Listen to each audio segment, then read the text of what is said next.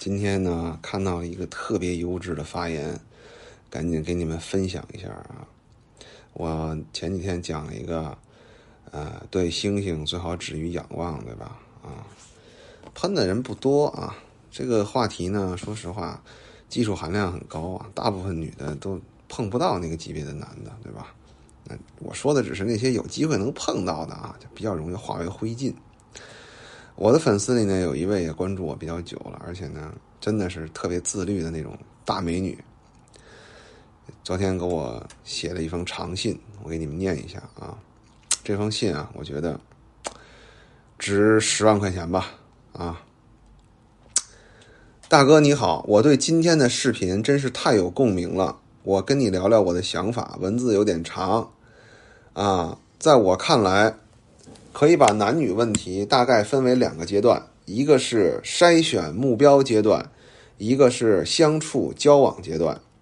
筛选阶段就不细说了。我前几年的工作环境中有太多漂亮的女孩子，有一些交往过富二代的，最后几乎都被分手了。但是大多数都是和我们一样的普通人结婚。所以说颜值比较高确实是优势，但如果只是绣花枕头，不会有什么好结果的。这些道理。前面的视频都讲过啊，他就说我的视频都讲过。今天我想讲，主要针对交往阶段呢，以我自身的经历说说我的想法。我的男朋友是公务员，名校研究生毕业，啊，我很一般，现在主要学习经历就是考编。他其实真的很谦虚啊，她是一个颜值很高而且还健身的女性啊。我们两人之间。呃，两个人是追求幸福路上的同行者，是志同道合的同志，所以有思维的共鸣非常重要，这是理解的基础。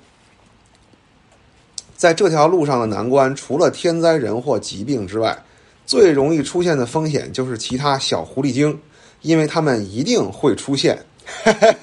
女性啊，我们要相信道德，但不能考验道德，所以最好把工作做前面。提高小狐狸精的门槛儿，这就要注意，你的竞争对手是小狐狸精，而不是你的伴侣。伴侣不是敌人，而是要争取到我们这条路上的同志。我们的武器不是跟男人硬刚，先不说能不能刚得过，我们已经明确的是，我们自己的目标是追求幸福，而不是战天斗地。所以，不要把伴侣推出去。明确竞争对手是谁以后，再看各自双方的优势劣势。小狐狸精们年轻貌美，但是他们主要的缺点就是空有好看的皮囊，肚子里没有半点墨水。如果明白事理的，大概率也不会知三当三。自身的优势，除了长期相处培养的感情和道德约束之外，就是前面说到的思想共鸣了。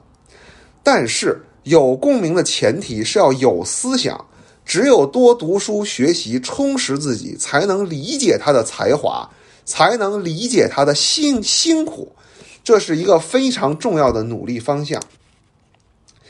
可能说到这里，有些女孩子会觉得这很累，但是没有什么事儿是可以一劳永逸的。前几年有句话叫“欲戴皇冠，必承其重”，幸福本来就不是触手可及的东西。